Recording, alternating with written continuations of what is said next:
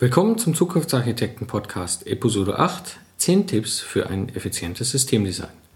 Danke, dass Sie dabei sind. Ich bin Mike Pfingsten und das ist mein kleiner, aber feiner Podcast, um Ihnen Wissen, Tipps und Tricks rund um Systems Engineering weiterzugeben, damit Sie erfolgreich und stolz sein können auf die Systeme, die Sie entwickeln. Alles Wissenswerte der heutigen Folge finden Sie in den Show Notes unter zukunftsarchitekten-podcast.de slash ZA008. Wenn Sie den Podcast noch nicht abonniert haben, würde ich mich freuen, wenn Sie es tun. Er ist absolut kostenlos und Sie finden den Link unter zukunftsarchitekten-podcast.de slash abonnieren.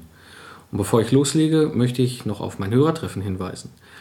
Am 12.04. treffen wir uns in lockerer Atmosphäre hier in meinem mittelalterlichen Umgebung, einem Gutshof aus dem 17. Jahrhundert in Köln. Die Adresse finden Sie auf dem Blog unter zukunftsarchitekten-podcast.de slash Hörertreffen. Wer Interesse hat, vorbeizukommen, schickt mir eine Mail unter feedback at zukunftsarchitekten-podcast.de oder eine Nachricht auf Twitter oder Xing. Ich würde mich freuen, wenn Sie dabei sind und wir uns locker über Systems Engineering quatschen. Auch freue ich mich über Feedbacks zum Podcast. So helfen Sie mir, weiter spannende Themen in meinen Episoden zu besprechen. Kommen wir zur Einleitung. Das heutige Thema 10 Tipps für ein effizientes Systemdesign. Systemarchitektur und Design ist mein absolutes Lieblingsthema und das werde ich heute mit Ihnen besprechen. Der erste Punkt, den wir ansprechen werden, ist, wie können wir Systeme abgrenzen und Schnittstellen identifizieren. Der zweite Tipp, den ich heute ansprechen werde, welche Einflussfaktoren gibt es beim Systementwurf? Der dritte Tipp, was ist eine Systemarchitektur-Dekomposition? Punkt 4, wie gehe ich mit dynamischem Systemverhalten um? Punkt 5, was muss ich bei Fail Safe, äh, Fail Active, Fail Passive berücksichtigen? Punkt 6. Wie kann ich Komplexität reduzieren? Punkt 7. Warum machen Reuse-Strategien Sinn? Punkt 8. Welche Formen der modellbasierten Beschreibung gibt es? Punkt 9. Wie kann ich eine Systemarchitekturbeschreibung aufbauen? Punkt 10. Buchtipps rund ums Thema Systemarchitektur. Kommen wir zum ersten Tipp. Wie können wir Systeme abgrenzen und Systemschnittstellen identifizieren? Der wichtigste Punkt, den Sie machen müssen, eigentlich ist, dass Sie den Systemkontext festlegen. Das heißt, Sie definieren, was ist drin und was ist draußen. Das heißt, Sie sagen auch ganz klar, mit welchem System Ihr System interagiert, sodass Sie halt einfach wissen, mit wem Sie es zu tun haben. Und wenn Sie dieses getan haben, ist der nächste Schritt relativ naheliegend, dass Sie einfach die umgebenden Systeme, die sie identifiziert haben, an den Schnittstellen betrachten. Und äh, was Schnittstellen zwischen Systemen bedeutet, ist relativ einfach. Systeme tauschen über diese Schnittstellen entweder Informationen auf, also Signale, oder sie tauschen über diese Schnittstellen Energie aus, beispielsweise Strom oder Spannung, oder sie tauschen über diese Schnittstellen Stoffe aus. Und Stoffe können zum Beispiel Flüssigkeiten sein, Öle, Chemikalien, Wasser, was auch immer. Und das ist eigentlich schon zusammenfassend das, was wir machen können, um ein System abzugrenzen und seine Schnittstellen zu identifizieren. Kommen wir zum Tipp Nummer zwei. Welche Einflussfaktoren gibt es beim Systementwurf? Ein großer Einflussfaktor, den es definitiv immer gibt, ist, dass Sie vorhandene Komponenten nutzen können und auch nutzen müssen. Das hat halt den schlichten, einfachen Hintergrund, dass wir jetzt nicht alles neu entwickeln, sondern äh, Sie können dadurch natürlich auch eine ganze Menge Kosten sparen und auch Fehler vermeiden, indem sie halt vorhandene Komponenten nutzen. Ein zweiter großer Einflussfaktor beim Systementwurf ist einfach, dass sie kostengünstig entwerfen müssen. Also wie das nun mal halt einmal so ist, wir müssen zu einem gewissen Termin fertig werden, aber wir müssen auch innerhalb eines gewissen Produktbudgets bleiben, beziehungsweise Produktpreis. Also Entwicklungskosten werden ja üblicherweise auf, auf die Produktkosten aufgeschlagen. Das heißt, alles zusammen muss es halt oft ein kostengünstiger Entwurf sein sodass er halt einen Zielpreis mit dem Produkt äh, definieren werden. Das ist auf jeden Fall mit einer der Einflussfaktoren. Und einer der gravierendsten Einflussfaktoren im Systementwurf ist häufig, dass wir auch technologisches Neuland äh, betreten. Dass wir halt einfach auch nicht immer wissen, ob die Architektur, die wir definieren, auch wirklich am Ende des Tages, nach anderthalb Jahren, die Architektur sein wird, die wir haben. Und dieser Einflussfaktor wirkt sich umso mehr aus, umso komplizierter ich so ein System aufbaue, weil dann plötzlich Teile ausgetauscht werden müssen, beziehungsweise ich erfahren, die Erfahrung gemacht habe, dass es einfach nicht so funktioniert, wie das sich die Fachspezialisten gedacht haben und wieso halt in dem Bereich des technologischen Neulands, in dem wir unterwegs sind, einfach mal einen anderen Weg einschlagen müssen. Kommen wir zum Thema Nummer 3, zum Tipp Nummer 3. Was ist eine Systemarchitektur-Dekomposition? Dieser Begriff ist eigentlich ziemlich genau das Zerlegen eines Systems. Das heißt, ich nehme ein System und stelle die einzelnen Komponenten eines Systems dar. Sprich, also das kann zum Beispiel sein die mechanischen Komponenten, Gehäuse, Platine, Boden, aber auch irgendwelche Aktoren, die irgendwas ansteuern. Das können elektrische Komponenten sein, auch wieder hier Aktoren oder beziehungsweise die Ansteuerung von Aktoren, Mikrocontroller, Schaltungen für die Stromversorgung, Schaltungen für die Kommunikation über irgendwelche Bussysteme, ähm, Schaltung für Analog- und Digitalwandler, all das sind typische Komponenten der elektrischen Sicht. Und das dritte sind natürlich Komponenten aus der Software. Das heißt, sie haben Flashbootloader, haben eine Hardware-Abstraktionsebene, in dem sie halt die Treibermodule haben für die Hardware. Dann haben sie in der Regel eine, eine mittlere Schicht, wo das ganze Datenmanagement abläuft, Fehlerspeichern, all sowas und eben halt die oberste Schicht, wo die eigentliche Applikationsfunktion in den Modulen zusammengefasst wird. Wenn wir das getan haben, können wir auch die Schnittstellen einer Komponente definieren. Das heißt, wir haben die Möglichkeit, die äh, Hardware-Software-Schnittstelle zu definieren.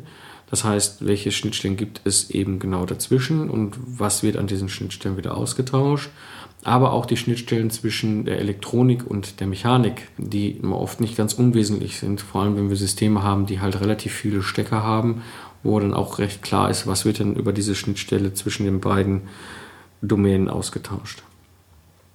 Und der dritte Schritt, den wir in der Dekomposition machen können, ist, dass wir die Zuordnung von Anforderungen für die jeweilige Komponente übernehmen. Das heißt, wir haben jetzt in den drei verschiedenen Bereichen, Konstruktion, Elektronik und Software, die jeweiligen Komponenten definiert und wir können sie beschreiben, wir können die Schnittstellen beschreiben und wir können ihnen auch die Anforderungen zuordnen. Tipp Nummer 4. Wie gehe ich mit dynamischem Systemverhalten um? Dynamisches Systemverhalten definiert sich im Prinzip über seine Interaktion mit der Umgebung. Ja, das heißt beispielsweise ist ein, Dynam ein Flugzeug oft dynamischer als ein Auto. Wir haben ja nun mal halt auch eine Z-Achse, die deutlich mehr als in einem Auto dynamisch ist. Das führt aber auch gerade an der Stelle zu einer höheren Komplexität wiederum im Auto, weil ein Auto kann nun mal nicht vom Himmel fallen, also können wir das eine oder andere auch noch reinbauen, was ich unter Umständen im Flugzeug gar nicht erst ausprobieren würde. Was wichtig ist, um mit diesem dynamischen Systemverhalten umzugehen, ist, die dynamischen Vorgänge zu, er zu erkennen, die den Kernnutzen des Systems ausmachen. Das heißt, es gibt ja in irgendeiner Form Funktionen, die dafür sorgen, dass dieses System seinen Kernnutzen erzeugt. Und wenn ich eigentlich weiß, welche Funktion davon die dynamischen Vorgänge hat, dann kann ich relativ schnell auch hingehen, und das ist mein nächster Ansatz hier an der Stelle, dieses dann zu modellieren und zu simulieren, um eben frühzeitig das dynamische Verhalten festzulegen.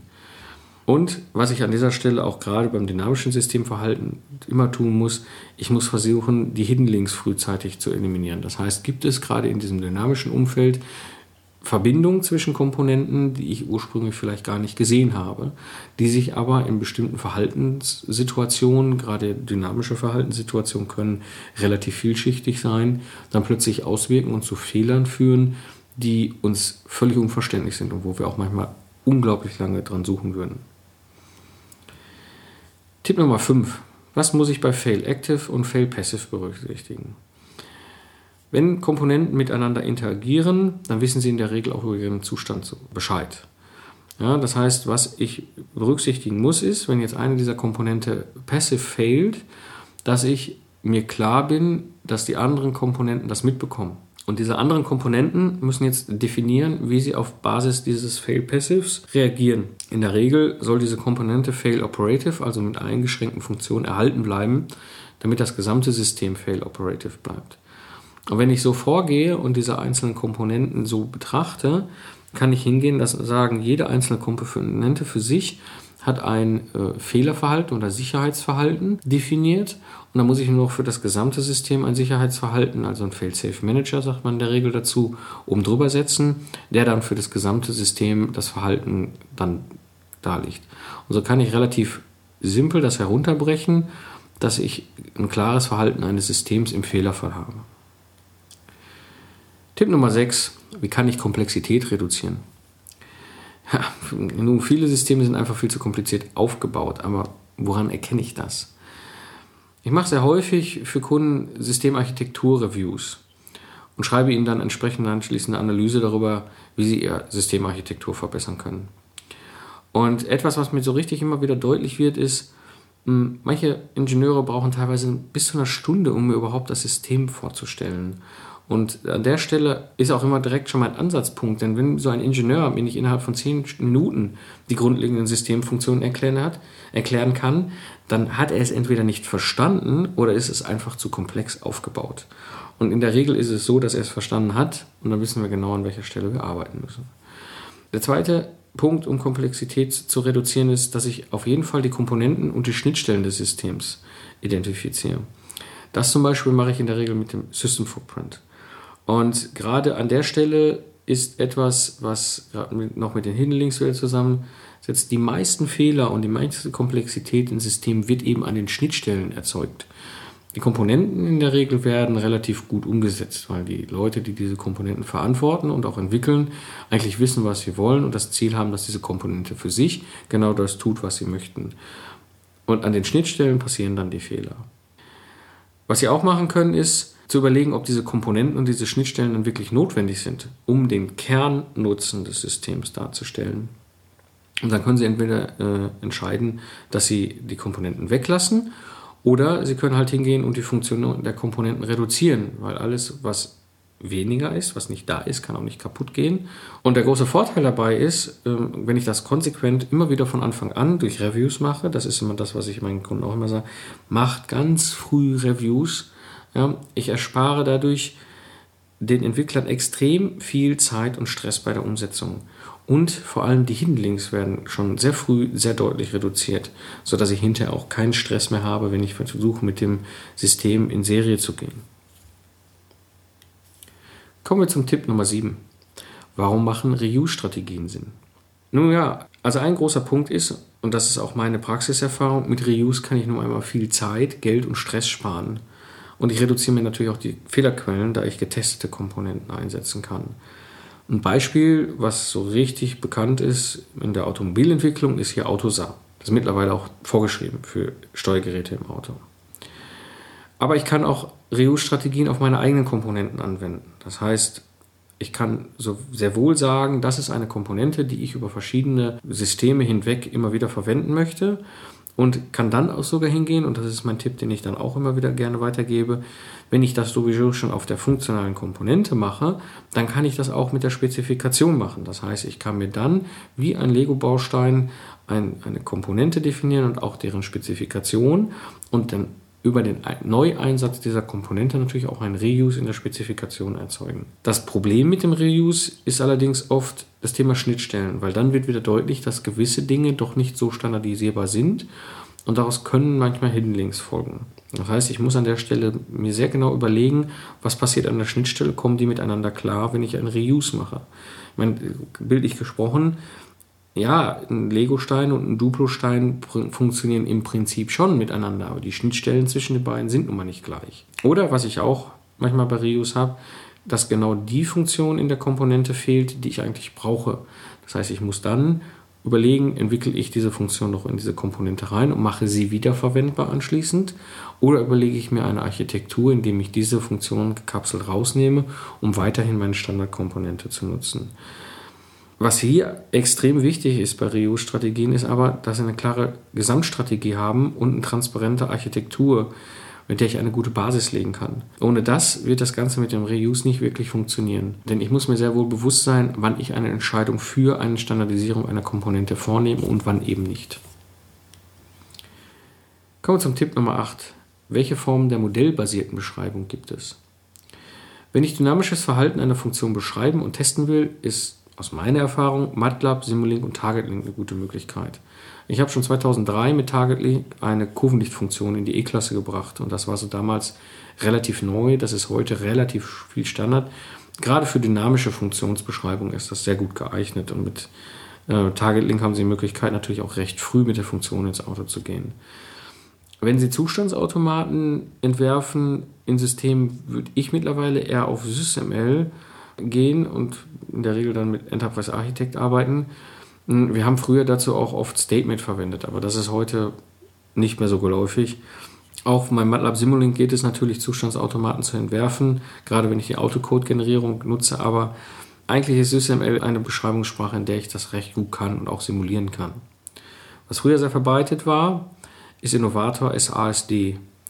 Ähm, aber damit habe ich ehrlich gesagt keine wirklich guten Erfahrungen gemacht. Es, diese Software ist einfach irgendwie extrem kompliziert zu bedienen. Ich weiß nicht, ob sie sich vielleicht weiterentwickelt hat, aber sie ist echt schon länger nicht mehr untergekommen.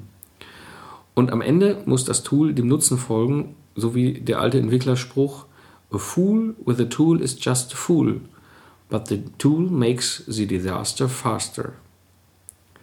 Und mein ultimativer Tipp an der Stelle ist, heute entwerfe ich Systemarchitekturen auf Papier, Flipchart und mit Post-its. Und wenn ich dann wirklich sicher bin, dann übertrage ich das in irgendein Tool. Denn so erspare ich mir die Zeit und diese blöde Rumklickerei, um irgendwas so darzustellen, wie ich es haben will. Auf Papier kann ich es einfach malen. Kommen wir zum Tipp Nummer 9. Wie kann ich eine Systemarchitekturbeschreibung aufbauen? Zunächst einmal muss ich den Systemkontext und die Schnittstellen nach außen darstellen und beschreiben.